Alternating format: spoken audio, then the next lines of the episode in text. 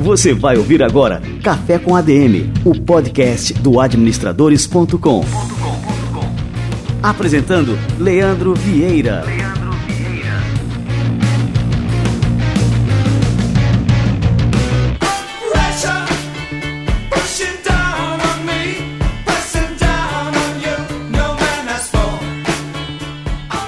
Fala galera, estamos começando mais um Café com a DM e este é o nosso episódio número 25 e começamos em ritmo de festa.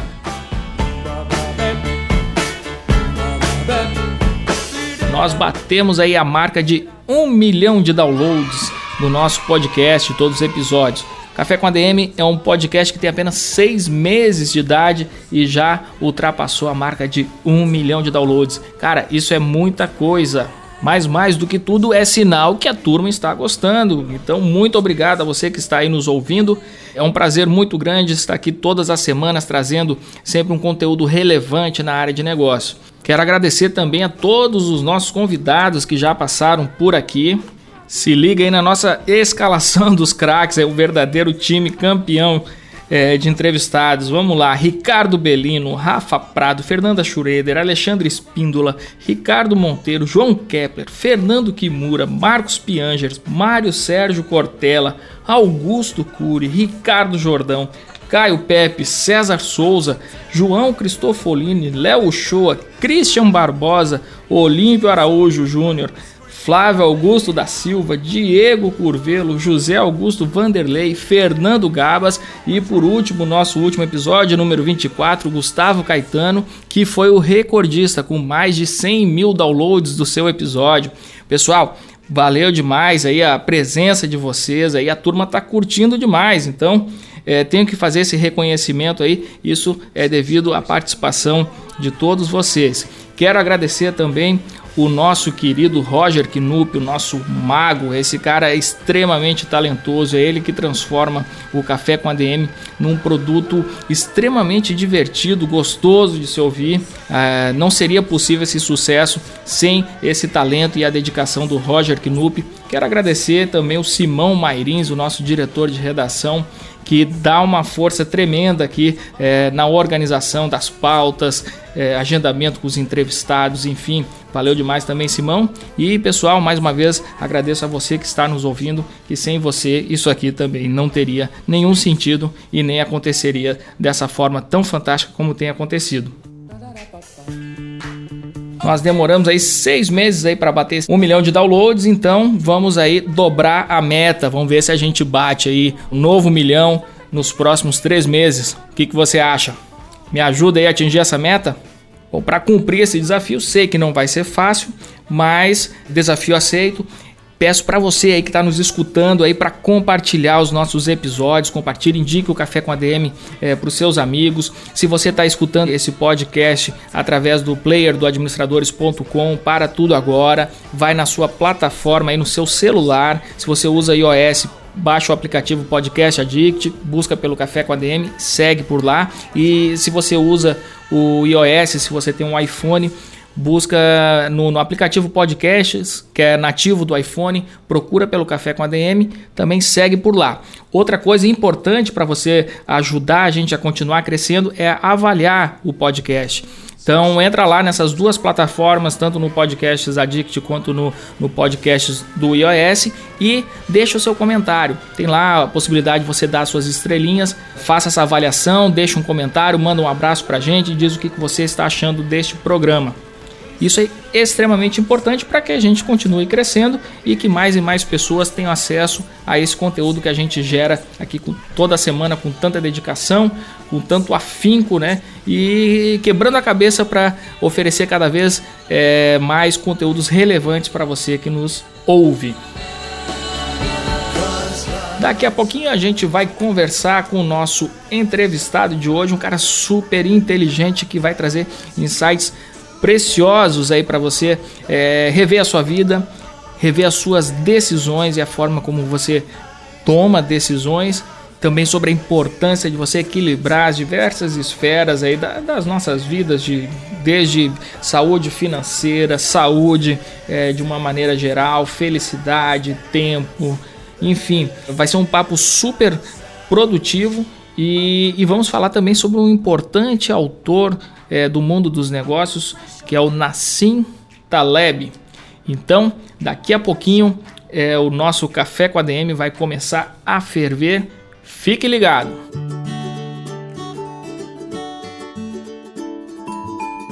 Coffee Break.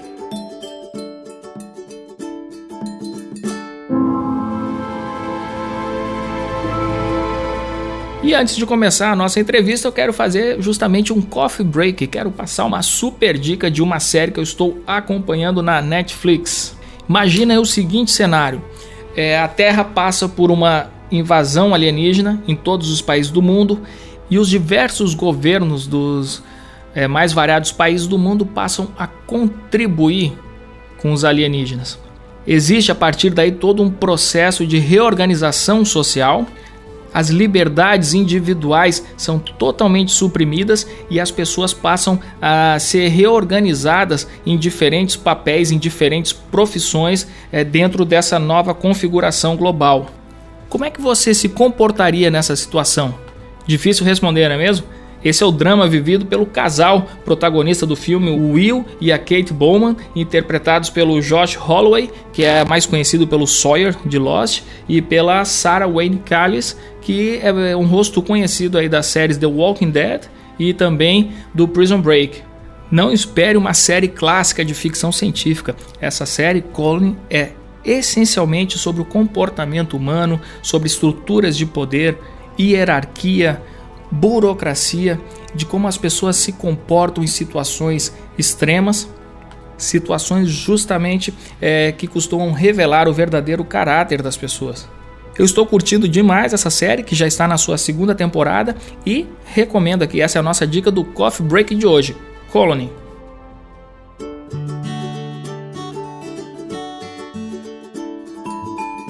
Coffee Break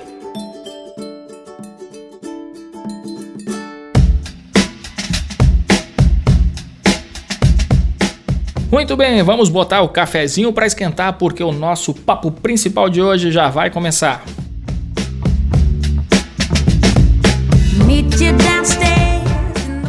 Luiz Fernando Rocha, economista e CEO da Zen Economics, atua no mercado financeiro há 20 anos e trabalhou em algumas das maiores instituições do país. É especialista em softwares quantitativos, causa e complexidade. Escreveu os livros Comprando Ações e Vendendo Opções e Benjamin O Poder do Tempo. Ministra palestras e cursos sobre investimentos há pelo menos 15 anos. Também apresenta os programas A Hora das Opções e os Antifrágeis na Infomoney.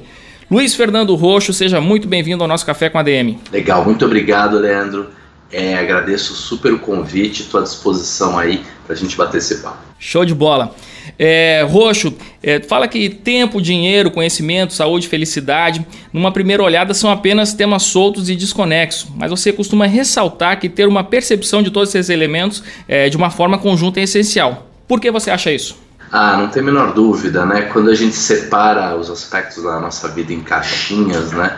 Como se estivesse platonificando, a gente acaba deixando muita coisa pelo caminho. Quando a gente pensa só em dinheiro, ou quando a gente pensa só em saúde, ou quando a gente pensa só em se divertir, ou tá feliz, ou tá com os amigos, a gente não percebe que essas coisas são uma coisa só. Né? Tudo é recurso, tudo é energia, né? Brincadeira lá do Einstein energia é igual a massa, né, numa condição lá ao quadrado na velocidade da luz e tal. Então, para a gente no Zen Economics, tudo é energia, então a gente pode trocar uma coisa pela outra, a gente pode juntar duas coisas e fazer a nossa vida prosperar de maneira mais rápida, mais acelerada. É uma ideia meio doida, mas é bem interessante. A gente modelou tudo, é bem bacana.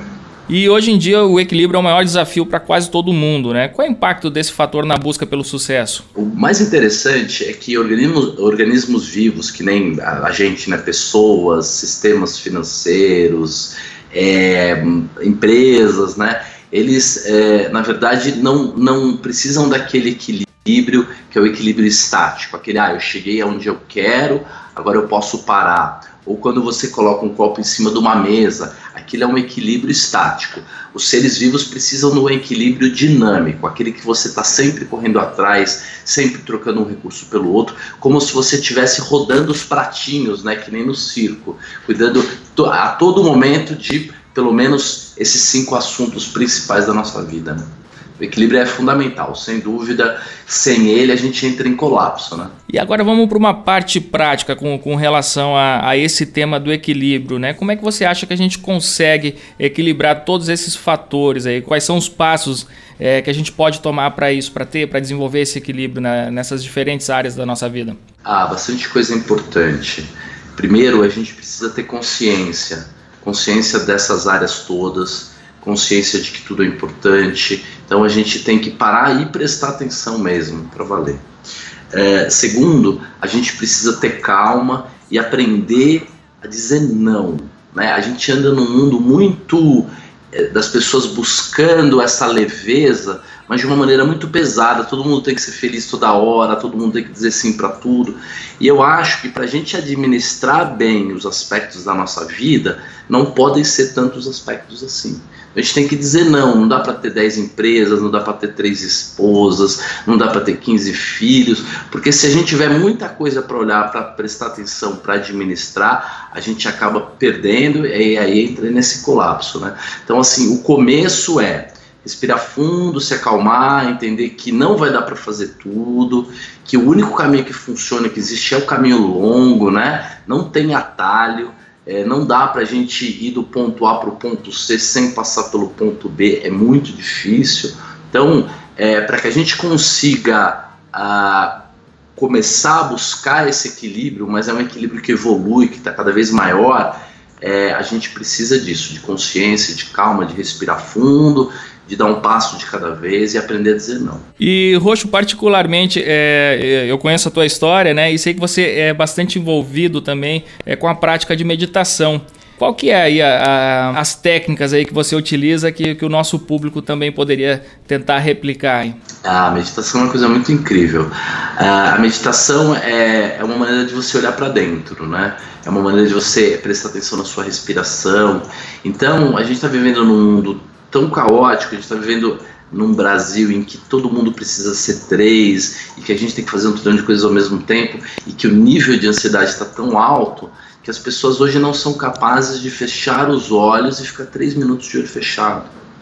Uma pessoa hoje não é capaz de ir numa sessão de cinema e assistir o filme todo sem sair, sem olhar o WhatsApp e tudo mais. Então, é, eu comecei a meditar, acho que uns 10 ou 12 anos atrás, eu conheci uma menina numa festa e ela super bonita, eu puxei assunto e ela falou: ah, eu faço meditação transcendental, eu tenho uma escola. E eu fui lá, assisti umas palestras, mas não consegui evoluir. E depois eu estava com muito problema para dormir, não dormia bem, chegava, deitava na cama, dava aquela, aquele agito, ficava pensando em mil coisas, cansado, mas não conseguia dormir. E fui assistir tutoriais no YouTube. Então eu aprendi a respirar, fazer exercício de meditação primeiro para dormir, respiração profunda no YouTube e funciona. A partir daí, a minha vida, o meu sono melhorou muito. Eu, 10 e meia, 11 horas, se for possível, já deito já estou dormindo. E aí, alguns anos atrás, quando a gente criou esse conceito Zen Economics, a gente não sabia muito bem o que era Zen, o que era essa coisa de equilíbrio, e a gente foi atrás, foi aprender lá por 2011.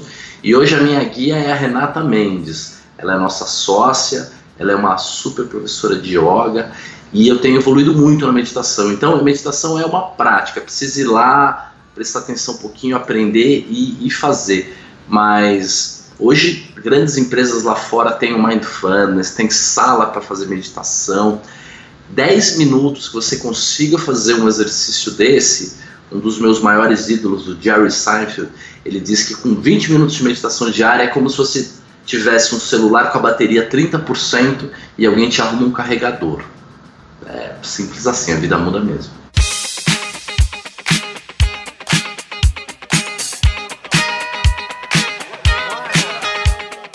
E esse é um tema que está sendo recorrente aqui no Café com a DM. A gente já falou, acho que deve ser a terceira ou quarta vez que a gente toca nesse assunto. E eu acho impressionante como assim, como é, os executivos, as pessoas ligadas ao, ao mundo dos negócios em geral, é, têm se voltado, têm despertado para essa necessidade de se voltar para si mesmo, né? E encontrando aí na, na meditação é, um caminho interessante para esse fim. Não tem a menor dúvida.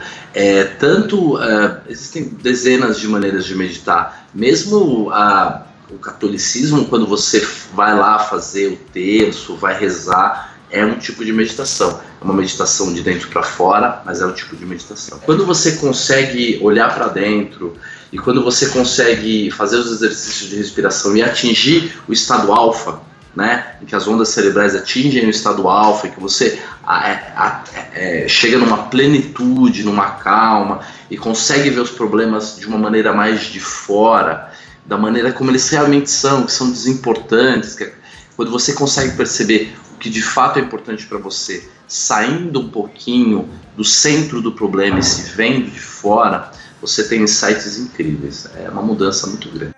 Muito bom. E agora a gente vai linkar esse assunto aí com, é, com a questão dos investimentos. Tu tem aí uma, uma experiência muito grande né, nessa área, né?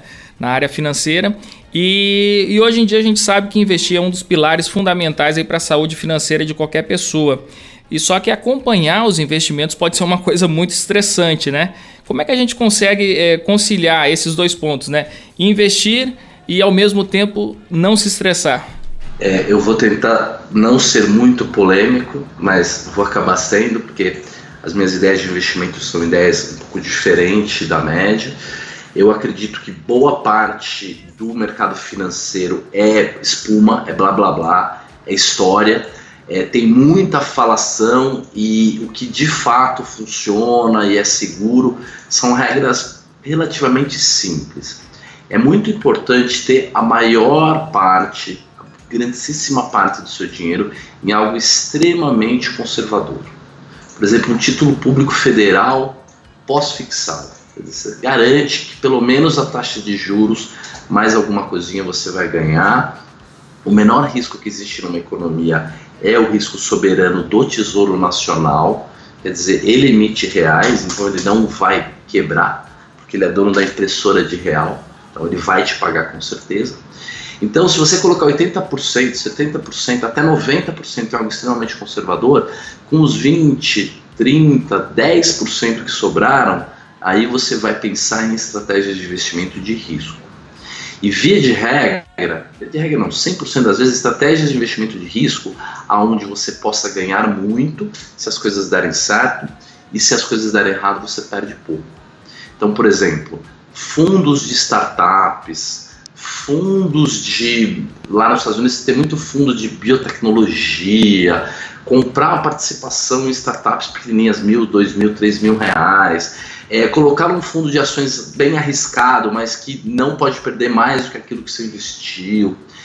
Tudo isso, fazer coisas extremamente arriscadas com uma parte muito pequena do dinheiro e ficar extremamente conservador para a maior parte do dinheiro é a solução para os investimentos. A gente segue as ideias de um pensador chamado Taleb, e aí faz uns 10 ou 12 anos que eu venho seguindo as ideias, então a gente pensa muito parecido. E com relação às ideias do Taleb, agora você falou num, num ponto interessante, que você tem um programa específico, né, só focado na, nas ideias dele, é, que é o programa O Antifrágeis. Me diz aí os pontos principais aí que a gente pode é, citar aqui para despertar o interesse do nosso público na obra dele.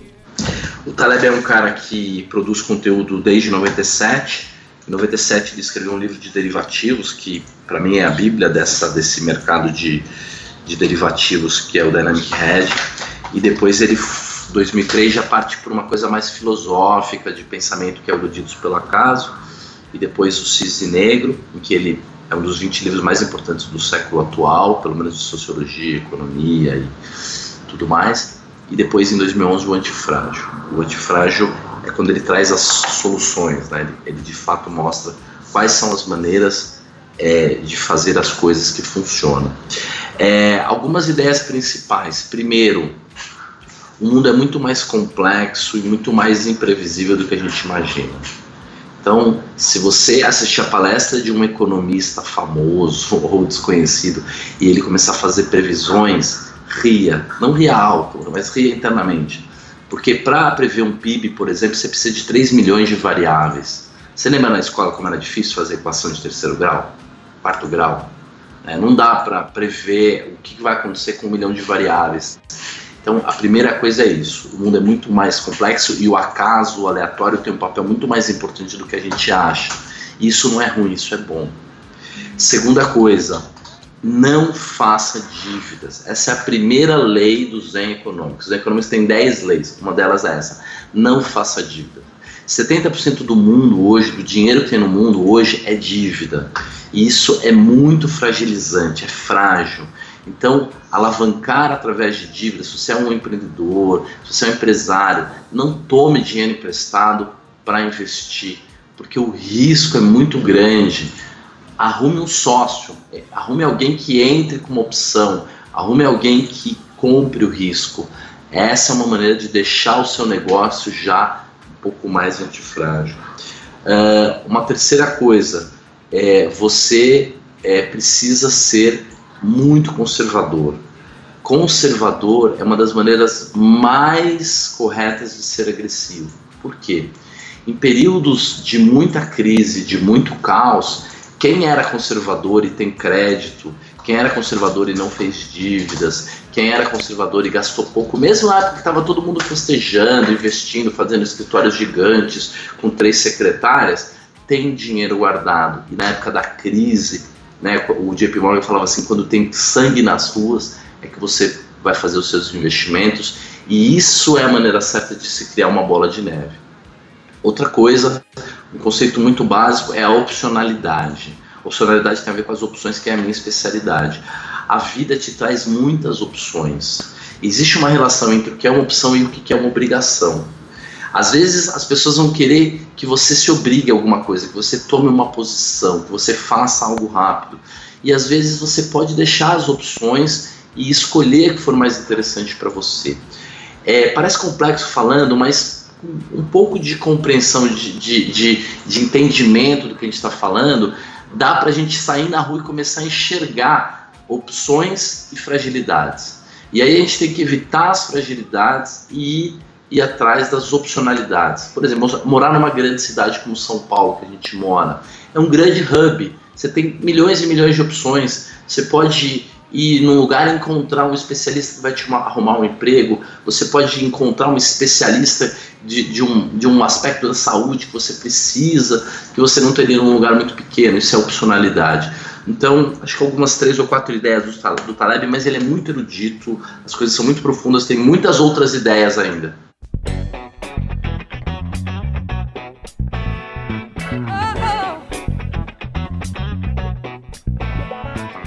Eu foquei aqui, é, me intrigou um pouco esse conselho do não faça dívida, né? Principalmente porque aqui no, no Café com a DM a gente recebe muitos empreendedores e muitos contam os seus casos, né? A partir justamente de, de um empréstimo, de uma dívida, é, para poder tocar os seus sonhos ali, para colocar o recurso que eles precisavam para tocar o seu negócio, veio justamente de uma dívida, então de assumir um risco.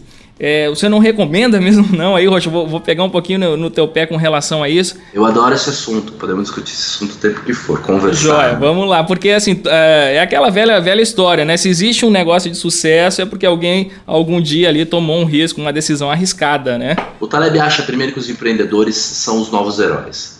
Ele acha que a gente deveria é, levantar status para os empreendedores. Nós, empreendedores, Leandro, a gente abre negócios, a gente é, decide montar alguma coisa sabendo que os riscos são menores do que as probabilidades. Sabendo que a chance de dar certo, principalmente no Brasil, é bem menor do que 50%.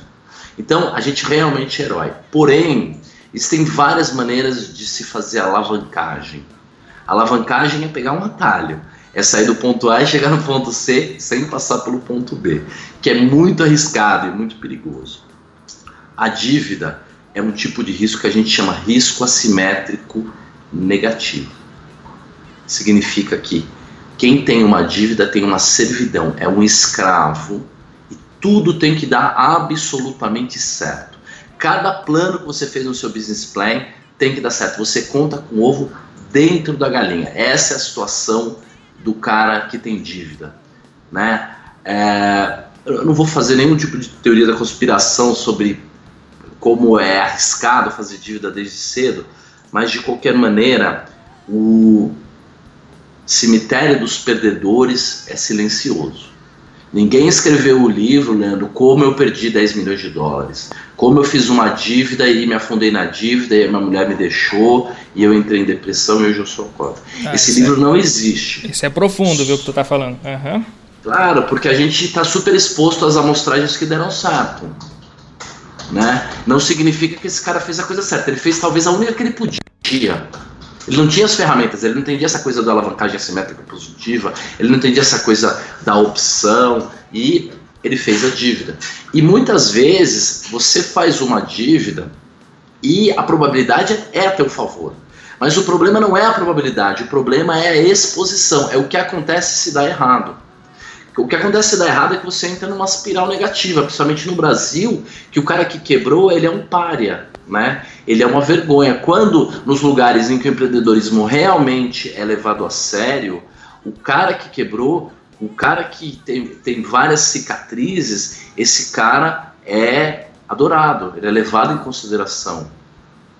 Então, se a única maneira é fazer dívida, não tem o que fazer. É a única maneira, não tem alternativa. Mas se você tiver opções, o ideal é que você já comece sem dívida, porque se você tem crédito ao invés de dívida, você tem opcionalidades. Vão vir as oportunidades, você vai aproveitar. Se você tem uma dívida, às vezes aparece uma oportunidade, mas você está tão comprometido que você não consegue nem olhar para o lado.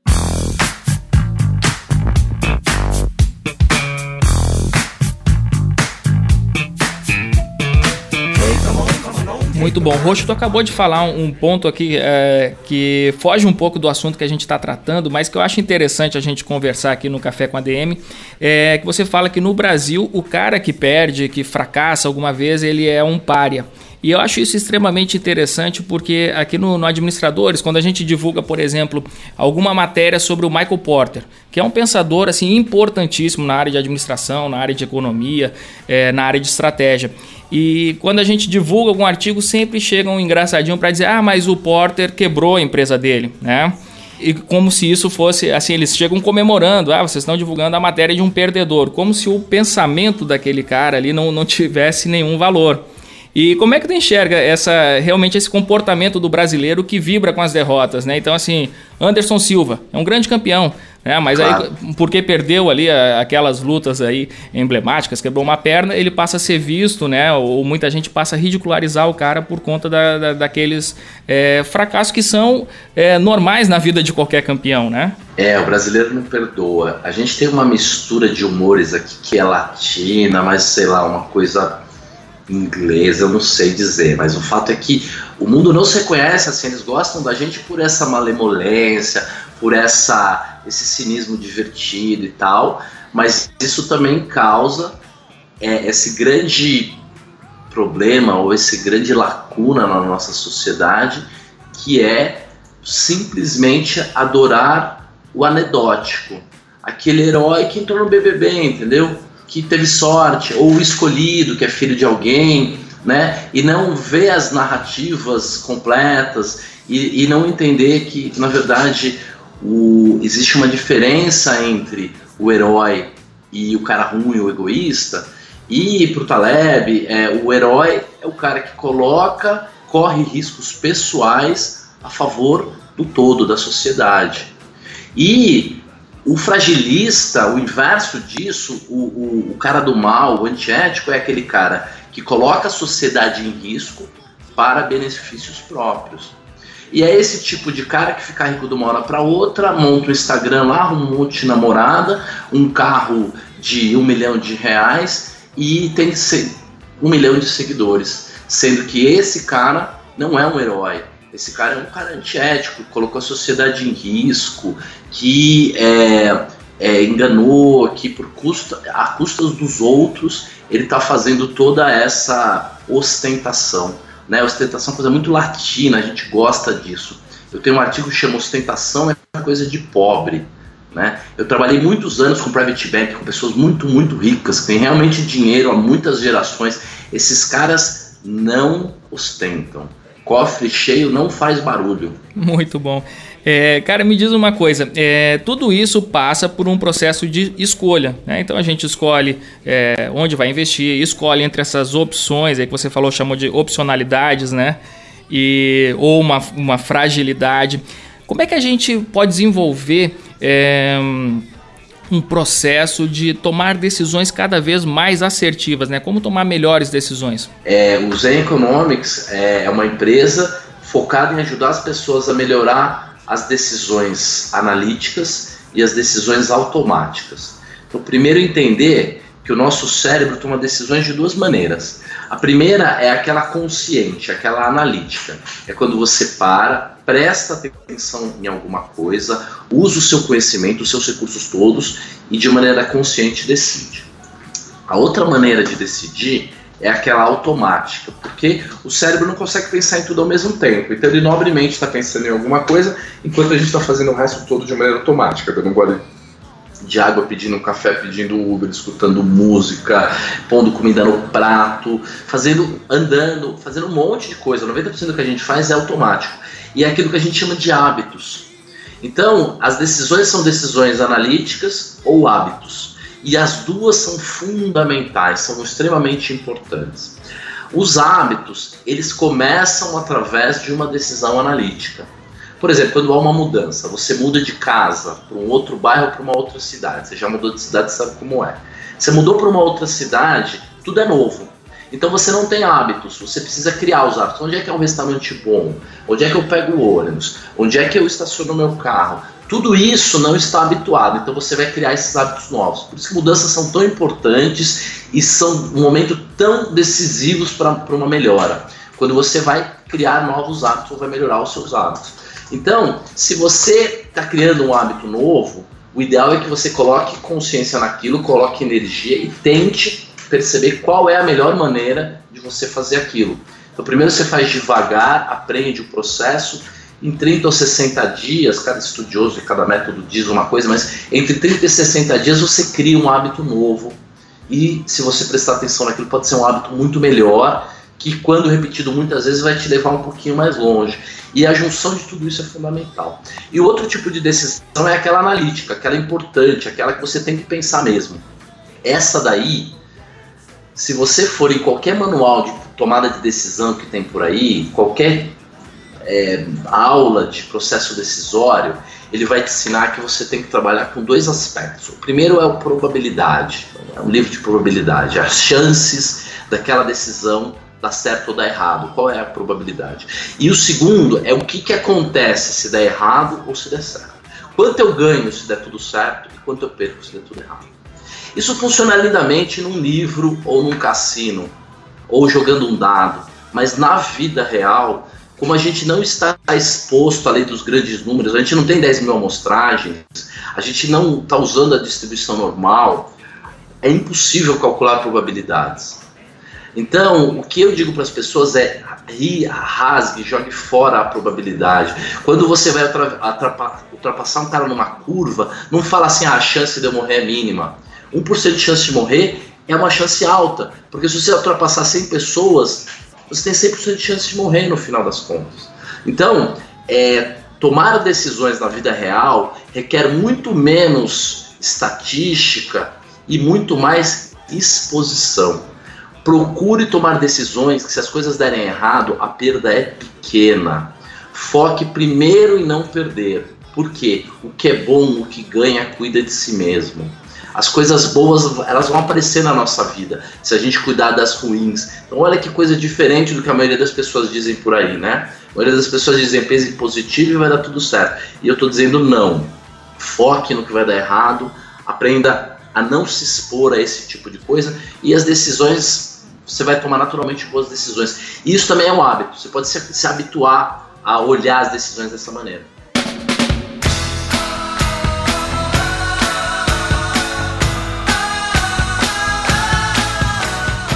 Roxo, eu ia te perguntar uma coisa agora sobre esse processo de aprendizagem. Hoje em dia muita gente quer aprender novas coisas, né? E, e muitas vezes para aprender uma coisa nova, a gente tem que esquecer tudo aquilo que a gente aprendeu antes. É, qual é a importância que você vê nesse processo de aprendizagem e, sobretudo, de reaprendizagem, né? Aprender coisas novas, é, tentando esquecer aquela forma como a gente foi uh, aprendeu no passado e foi formatado uh, a seguir determinados padrões. A gente vive numa época maravilhosa em que a gente conhece um pouco mais sobre o cérebro todos os dias e a gente dobra o conhecimento a cada X tempo, né? Cada um diz uma coisa.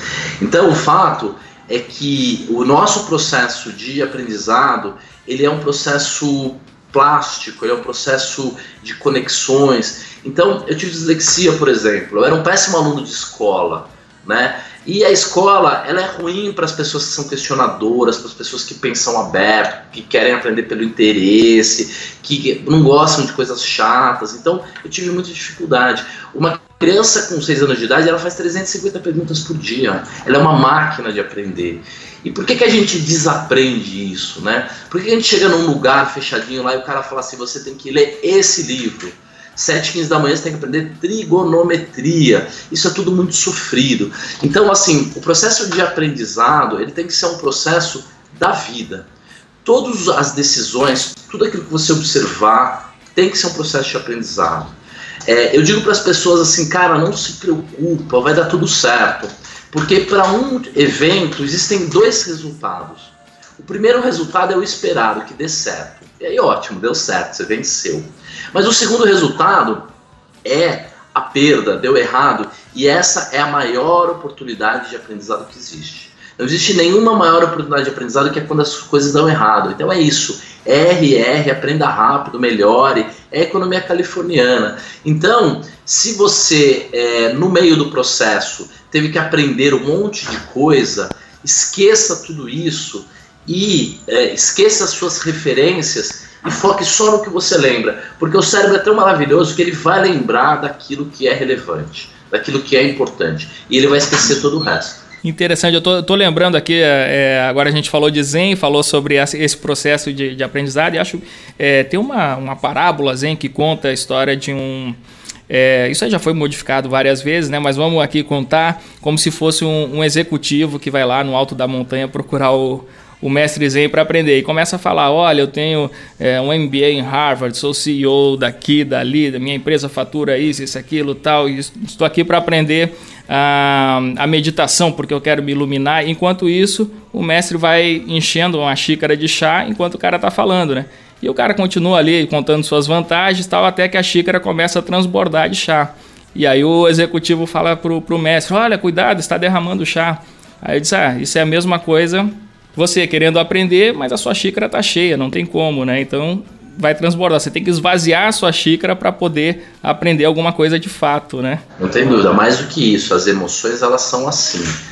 Aonde há tristeza, aonde há mágoa, aonde há raiva, não cabe felicidade, plenitude, precisa fazer uma troca. Quando a gente diz para os outros, olha, perdoa, esquece aquilo que tiveram de mal, esquece aquilo que você passou no passado, não é pelo outro, é por você. Porque se houver aquilo dentro de você, não cabe o novo, né? É verdade. Tem que esvaziar a xícara, né? Tem, totalmente. Livro da semana.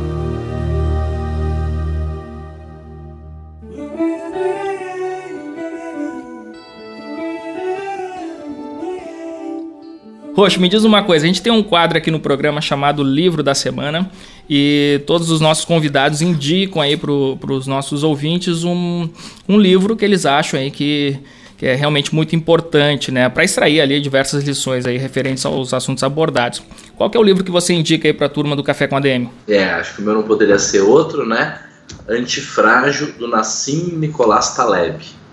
É um livro que vai dar uma série de tapas na cara, mas que é escrito de uma maneira primorosa, divertido e que te vai te mostrar, vai abrir os seus olhos para uma terceira parte da nossa vida e do mundo que a gente não conhecia, que é a terceira parte da antifragilidade.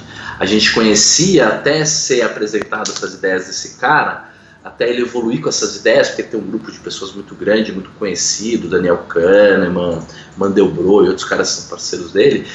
A gente conhecia só aquilo que era frágil tipo uma taça de cristal. Uma taça de cristal vacilou, ela quebra. E se você perguntasse para qualquer pessoa o que é o inverso do frágil, ele diria robusto, resiliente. E aí o cara nos apresenta o conceito do antifrágil. O robusto resiliente é aquilo que não quebra, aquilo que fica parado. Mas o que não quebra, o que fica parado, o que se mantém igual, não é o inverso do frágil. O inverso do frágil é igual ao inverso do menos um.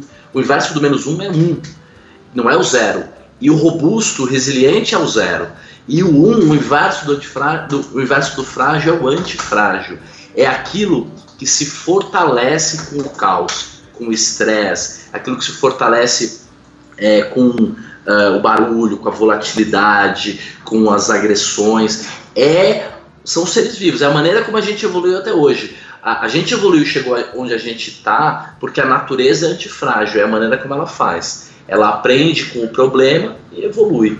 Então, o Antifrágil é um livro de 600 páginas, é muito denso, mas é muito legal. Eu tive com um bilionário ano passado, é, um cara que tem muito dinheiro, e aí eu tomei um café com ele, a gente bateu papo e tal, eu falei, meu, leia o Antifrágil.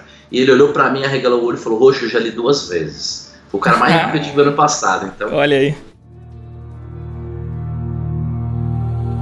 Livro da Semana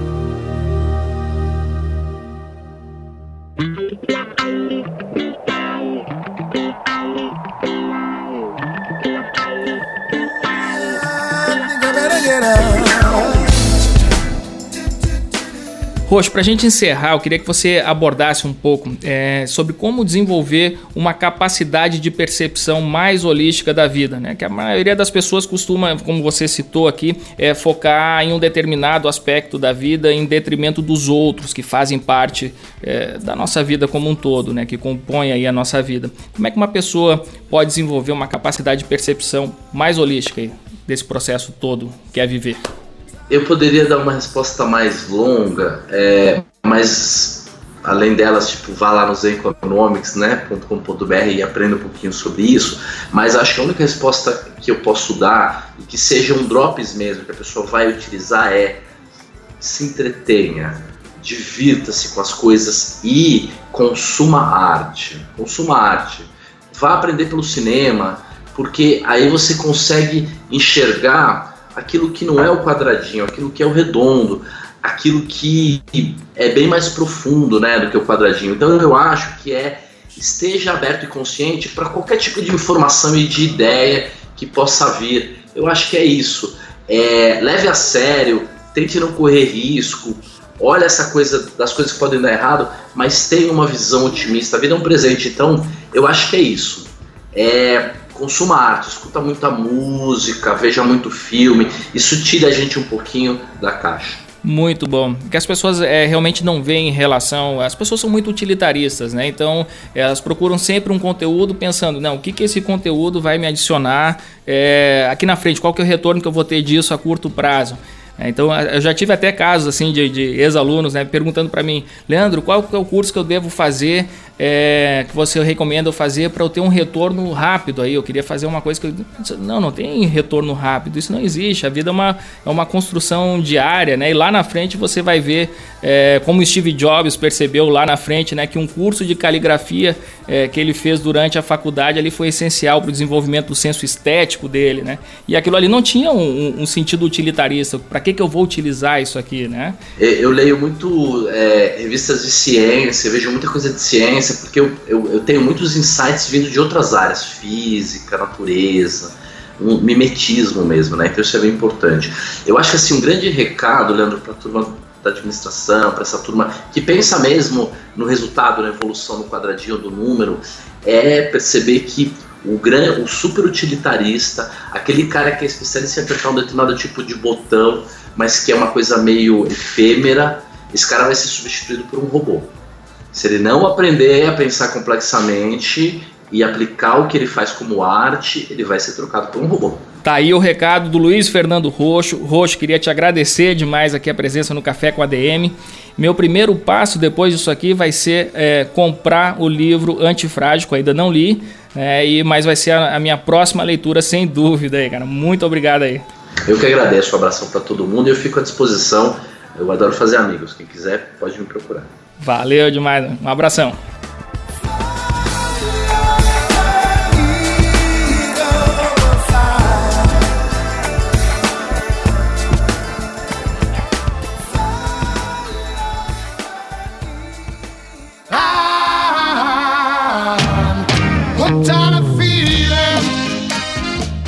Que legal esse bate-papo aqui com o Luiz Fernando Roxo. Aprendi muito e promessa é dívida. E já vou entrar em administradores.com.br barra leitura para adquirir este livro o Antifrágil do Nassim Taleb através do canal exclusivo que o Administradores é, montou em parceria com a Amazon.com.br. Então, se você tem interesse em livros de negócios, entre em administradores.com.br barra leitura para você ver todo o material é, que nós preparamos sobre livros dessa área, da área de administração, de marketing, de finanças, de tudo que tem a ver é, com os assuntos abordados aqui no Café com a DM e no administradores.com. Você vai ver resenhas de livros, notícias, novidades, o que você deve acompanhar, quais são os livros mais vendidos. E, enfim, entra lá, é um canal é, em parceria com a Amazon do Brasil e a Amazon você já conhece, é simplesmente a maior loja online do mundo. Aqui no Brasil eles chegaram estremecendo o mercado da, das livrarias online, é, oferecendo agilidade e preço baixo, além de uma imensa variedade de livros. Você tem toneladas de livros aí. Para quem é um leitor ávido e voraz aí como eu, é um prato cheio. Beleza? Então entra lá em administradores.com.br/leitura que você vai realmente se surpreender. Ah, e antes da gente terminar, já que a gente está falando de café, acabei de lembrar no episódio do, do Christian Barbosa que a gente falou sobre o, o café Bulletproof, café à prova de balas. E eu comentei é, nesse episódio que eu já havia testado o café Bulletproof e que não tinha dado muito certo comigo. É, eu resolvi retomar isso aí, experimentar novamente e faz mais de um mês que eu estou tomando diariamente é, o café Bulletproof, que é que consiste duas doses de espresso é, manteiga, normalmente uma manteiga clarificada, que é, você encontra é, sob o nome de ghee. Essa manteiga você pode encontrar em qualquer é, casa de produtos é, naturais, é, de suplementos também, de, de academia. E óleo de coco. Essa mistura aí pode parecer é, totalmente. Todo mundo torce o nariz aí, torce a cara quando eu falo sobre esse café. Mas é, na verdade também não é, não é, muito bom. O sabor não é lá essas coisas de agradável. Eu boto até um pouquinho de canela aí para disfarçar o gosto dessa mistura aí de gorduras. O que é fantástico disso aí é o efeito, né? o efeito que causa na, na sua disposição, na sua performance, na sua cuidade mental. Estou curtindo muito. E inclusive estou seguindo aí o Dave Asprey, que é o, o criador do, do, Bulletproof, e inclusive tem uma dieta que eu não estou seguindo à risca, mas estou seguindo alguma coisa e também tem dado aí é, bons resultados.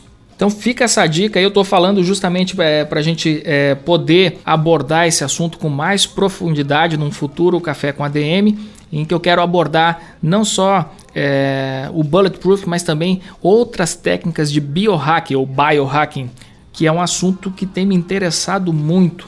Então eu prometo aqui trazer no Café com ADM, não, não digo que vai ser na próxima semana, mas eu quero trazer realmente uma pessoa que entende muito é, desse assunto. Eu não quero falar com leigos que se metem na, na internet a, a, replicar posts né, que, que eles leram em algum site americano. Não, eu quero é, falar com uma pessoa que realmente entenda do assunto e que trago aqui para vocês aí as melhores práticas para que vocês possam melhorar é, nesses aspectos aí de, de saúde, performance mental e hackear o seu próprio organismo é, com segurança, sem automedicação irresponsável. Beleza, pessoal? Então, encerro aqui o Café com a DM. Espero que você tenha gostado. E não deixe de comentar, compartilhar e indicar o Café com a DM para os seus amigos aí que você acha aí que vão é, tirar proveito desse conteúdo gerado aqui no nosso podcast.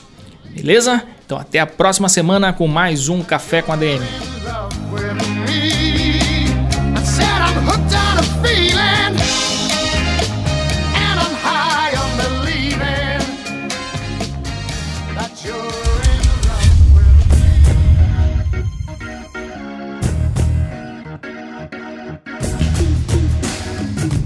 Você ouviu Café com ADM, o podcast do administradores.com.